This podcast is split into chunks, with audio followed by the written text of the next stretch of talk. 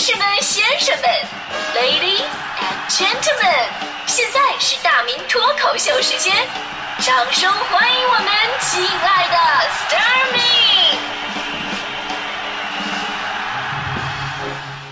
好，欢迎各位来到今天的大明脱口秀，我是大明。呃，昨天大家伙已经感受到了北京的温度了哈，这个高温预警，出门就化。女生就抱怨啊，天儿太热了，齐刘海都被这这热成条形码了，脸上的抓都慌着画成二维码了。我昨天在外我就徒步了一小会儿，我胸口就多出了一个中国地图？到了办公室啊，大家伙儿就开始各种抱怨，天太热啊。然后我们领导进来了，领导进来了，说我让大家伙儿凉快一下啊。我本来以为领导说凉快一下就吃雪糕，结果他开始公布上周读错字词的罚款名单。李志三百，小马二百，大迪两千六，大家伙一下就凉快了。中国好领导，古有及时雨宋江，今有透心凉总监，知道吗？这时候啊，这个你就需要有一个体谅你的人存在。就比方说，昨天强嫂跟强哥抱怨说：“哎呀，夏天做饭真的是太热了呢。”强哥立马跟强嫂说：“那你赶紧去化妆，化妆去。”强强嫂非常开心：“天哪，你要带我出去吃吗？”强哥说了：“出出去出出去什么玩意儿？出去？等你化完妆不就晚上了吗？到时候做饭肯定凉快。啊，化妆嘛，化妆化化妆就做饭，做饭也要美美的。所以呢，这这就是不体谅的这个典型案例。接下来咱们说个体谅的。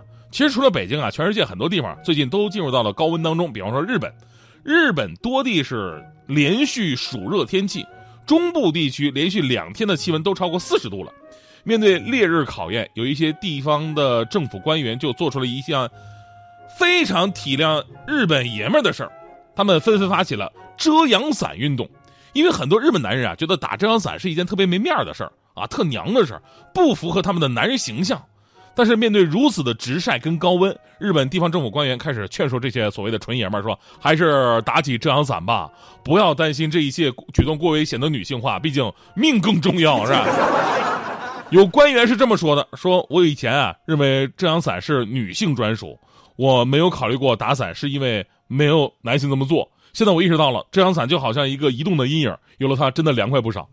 但对于一些男性来说呢，打伞带来的所谓的没面子，要比中暑更加的令人担忧。一位二十三岁的日本学生就说了：说我不想用遮阳伞，显得太女性化，我可以戴帽子或者涂防晒霜。”其实吧，我觉得高温天气下真的没有必要这么要面子，可能是文化不同。反正我是觉得，呃，特别是晒的天气打伞是一种所谓的女性化的举动，我没有这么觉得啊。你戴帽子跟涂防晒霜，其实跟这也差不太多。你要真的想啊，我我纯爷们儿，那行，你啥也不用，你可以学我。我真的，我我典型不爱打伞的人，我主要是嫌麻烦，别的倒没有，我就是嫌麻烦。晴天雨天我都不打伞，我出门防晒躲雨，我都是靠精准的走位。所以夏天一公里的路，我能走出五千步去，你知道吗？其实日本男性啊，包括也会有中国男性觉得，呃，不能打伞。那归根到底呢，是在于这个社会对男性的一个社会期望。但是说实话，打伞跟这个社会期望它并不冲突，只要你别拿出一把蕾丝边傲娇公主风的小白伞就行，是吧？可能我们不太接受的男性女性化呀，更多是你的言谈举止，平时你正常保护自己的举动。并不能够判定你是否女性化。说到这儿呢，我再普及个知识点，就是您知道世界上有很多就是现在女性才会用到的物品，其实当年都是给男性设计的吗？比方说高跟鞋，就高跟鞋其实最早真的是给男性设计穿的。它的设计者呢是法国国王路易十四。路易十四发明高跟鞋的初衷是为了让骑士更加方便的上马作战，而且他个子比较矮，所以呢发明了高跟鞋。现在路易十四的画像当中，很多都是他穿着象征国王身份的红色高跟鞋的这个画像。但那会儿路易十四的高跟鞋就四公分，那他觉得自己已经气质挺拔了。如果他知道现在如今恨天高到十公分起，他可能会感叹生不逢时啊！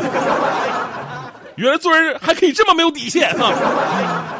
跟高跟鞋一样的还有丝袜。啊，有句话说得好嘛，是女人穿上丝袜征服男人啊，男人套上丝袜征服银行，这 是玩笑话，玩笑话。但事实是什么呢？丝袜最早出现在十八、十九世纪的欧洲，而且当时还真的是给男性贵族穿的。因为古代欧洲啊，男人们是不穿长裤的，当时穿的裤子更像现在的短裤。再加上咱们外国朋友这毛发比较旺盛啊，你想穿个短裤，下边配双马靴，中间露出一段啊，露出一段性感浓密的腿毛，人家是贵族，贵族无法忍受这个呀。于是长筒丝袜就成为了他们的专属服饰，中间过渡一下，后来才成为了女性的专属品。而且据说长筒这个丝袜搭配高跟鞋的时尚呢，也是从路易十四开始的。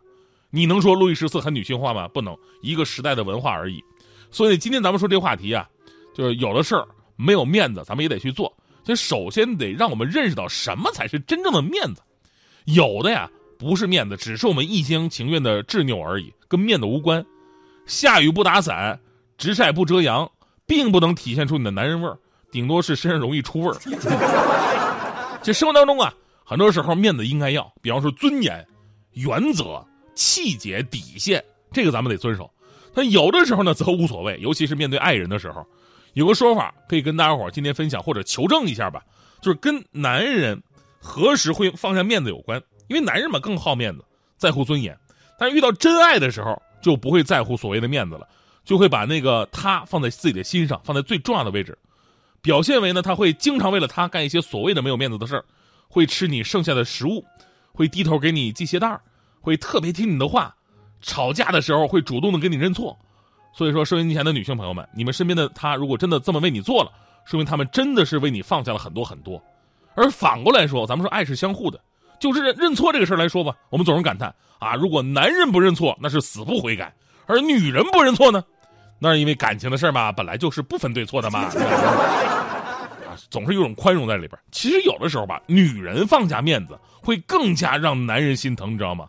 比方说强嫂，跟强哥在一起的时候，人家也不是经常那么的蛮横，强嫂有主动认错的时候。那天俩人当我面强哥主动认错，强老师这么说：“说是我错了，真的是我错了，我错了，当初我就不应该嫁给你，我错了，我。你看你多诚恳。”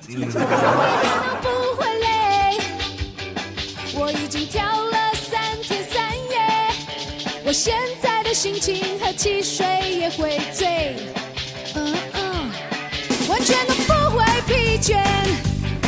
我还要再跳三天三夜。我现在的心情轻的好像可以飞。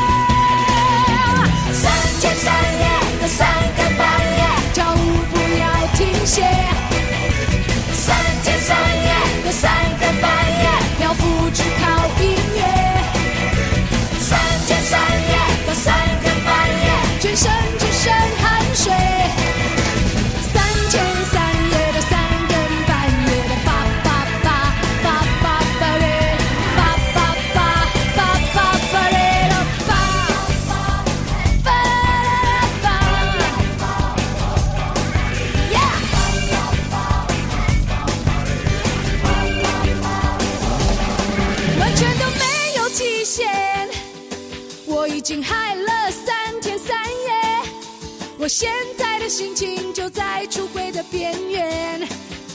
Oh yeah，根本不可能喝醉，我还要再嗨三天三夜。